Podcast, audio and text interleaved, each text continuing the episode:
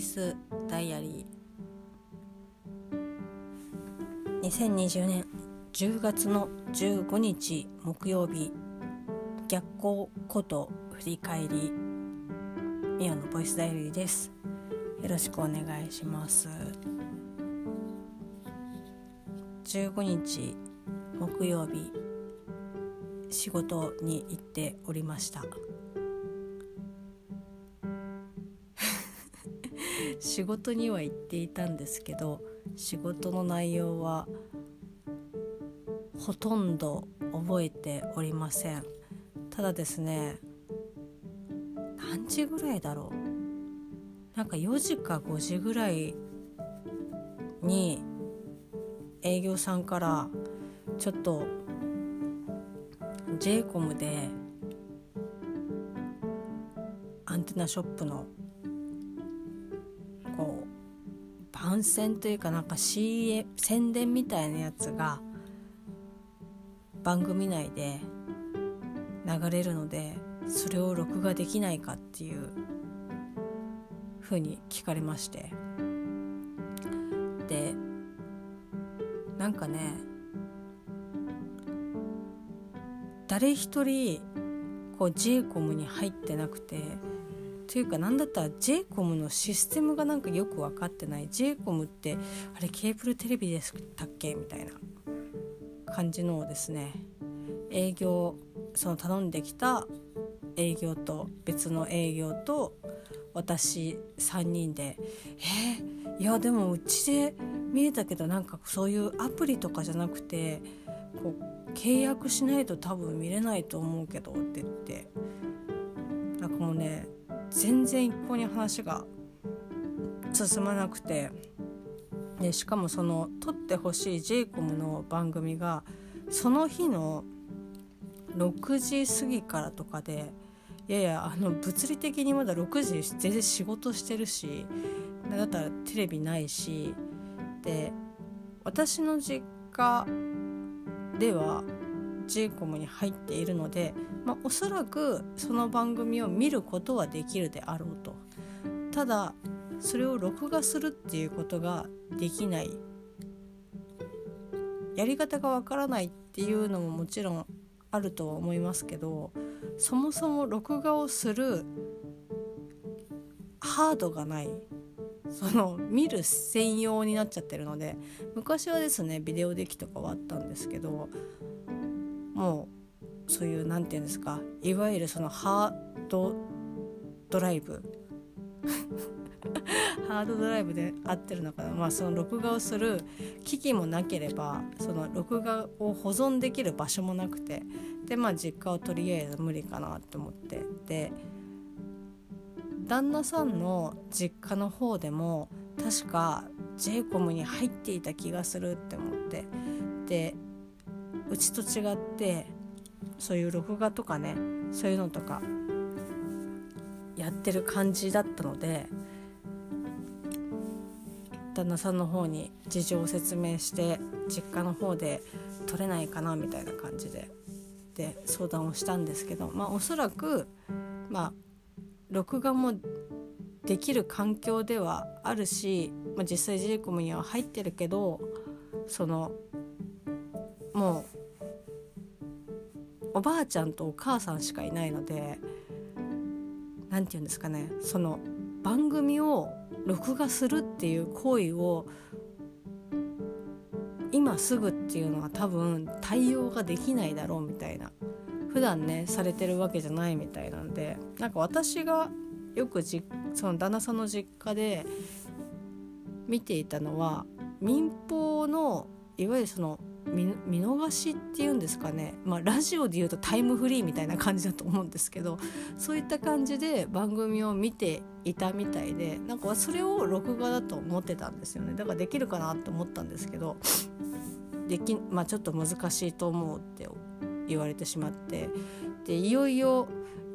自分のこの身内で録画をできる人間がいないっていうことがその時点で決定してしまっていやどうしようかなって思って。でまあねその話を営業から聞いた時に言われた時にちょっとああの人だったらでできるとは思うけどどうしようかなって思ってずっと頭に浮かんでいた方がいらっしゃるんですけどまあ、あのこの「ボイスダイアリー」も聞いてくれてたりとかずっとですね、まあ、これよりもずっと前からお友達として応援してくれたりとかいろいろお話をさせていただいてるですねラジオリスナーさんにダメ元で「ジーコム入ってますか?」っていきなり ちょっとご連絡をさせていただきましてで入ってますよっていう風に言ってくださったのでいやもうちょっとこれはもうダメ元できもうまあもともと最初からダメ元ですけどもちょっと聞いてみようって思っていや実はこういう仕事でこういう番組を録画したいんですけどなんかできたりしますか？みたいな。でしかもその録画したやつをなおかつ、まあ、データないし円盤に焼いてもらっていただくことは可能でしょうか？みたいな。って言ったらもう本当に秒で2つ返事で返ってきてくだあの返してくださっていや本当にありがとうございますっていう。あれだけねもう身内もダメ。なんだったらその当の本人たちももうそもそもジェイコムがよくわからんみたいな感じの人間だったのでいや本当にありがとうございますって言ってで無事ですねその日の放送を撮っていただいてでも CD に焼いていただいてで送っていただいてっていう感じだったので本当にですねありがとうございますっていう感じでした。なんとかね、まあ、私の直接の仕事ではないんですけどうちのね営業がなんとかお客様の方にその CD をですねお渡しすることができて、まあ、ちょっとねあの CD からデータで引き抜くっていうことができなくて。まあ、引っこ抜くことはできたんですけどそれを再生するっていうのが普通のパソコンだとできなくてなんかそのテレビが見れるようなこうパソコンだったら見れるんですけどその焼いていただいた CD を、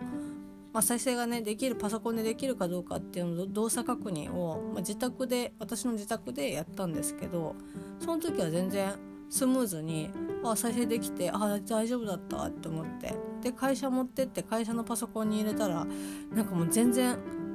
なんかこう再生できなくて えー、なんでだろうって思ってで拡張子とかちょっといろいろ調べてなんかネットでねあの再生するにはどうしたらいいんだろうって思って調べたら、まあ、どうやらその何て言うんですかね、まあ、テレビが見れる、えー、パソコンじゃないとなんかちょっと難しいなんかその専用のアプリというかソフトがないと、まあ、見ることができないっていう風に出てきたのでで私というかねその会社で使っているパソコンは全然そのテレビが見れるとかっていうのはないのでああそうかと思って。でももう結局もちょっとお客様の方にはもう CD を丸ごとお渡しするというかちょっとねデータを引き抜かないで、まあ、CD だけで。だからもしかしたらちょっともしかしたら見れてないかもし見えてないっていうかちょっと大変だったかもしれないですけど、まあ、それはねもう知ったこっちゃねえっていう感じなので。とりあえず焼くこ焼くっていうかね動画はご提供したので、まあ、それはもうねお仕事として完遂できたかなっていう感じなんですけど本当にですねありがとうございました。まあそんな感じ仕事ではそんな感じでしたね。であと例に漏れずですね iPhone の方で写真を10月の15日遡ってみたんですけどなんかねドゥエイン・ジョンソンのトレーニング中の画像が出てきてななんじゃこりゃっていう感じだったんですけどまあかすかに覚えているのはですね、まあ、なんかツイッターかなんかのレスに載せたくてスクショをドゥエイン・ジョンソンのトレーニング中のスクショをですね多分撮ったんだと思うんですけどもう何て言うんですかね割とその今のドゥエイン・ジョンソン昔のとかそのそれこそプロレスの現役時代のとかではなくもう本当にバリバリ最近の写真の、まあ、プライベートのトレーニング中の写真だったんですけどもうね腕の血管がやばい。本当にね。えこ人の腕ってこんな風になるのっていう。もともとねその筋肉自体はこういわゆるこう森。森森みたいな感じでついてる方なんですけどこうダンベルをねダンベルでトレーニングをされてたんですけどなんかもうね筋肉の血管が筋肉の血管っていう言い方おかしいな。その腕の血管がもうなんかねビキビキビキっていうの盛り上がってて。すすごいなと思いながら。ねえ本当に。ちょっと改めて見るとちょっとこの腕気持ち悪いなって思いながら。でもドイン・ジョンソンはすごく大好きなのでまあねあのワイルドスピードも新作が来年公開されますのでちょっとそれもね楽しみにしておりますけど。イメージとしては何て言うんですかね「鬼滅の刃の」こう呼吸をこうしてる時にとかあとは怒ってる時とかに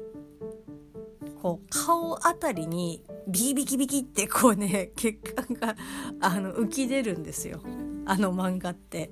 なんかねそんな感じの血管の浮き具合でした。いやね。まああとやっぱトレーニング中っていうのもあって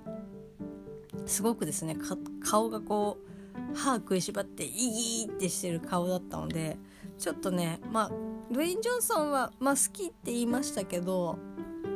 このドゥエイン・ジョンソンはそんなにまあうんまあ普通かなっていう感じですね。なんかこうニカッと笑ってスーツ着てるドゥエイン・ジョンソンとかめっちゃ好きですしやっぱね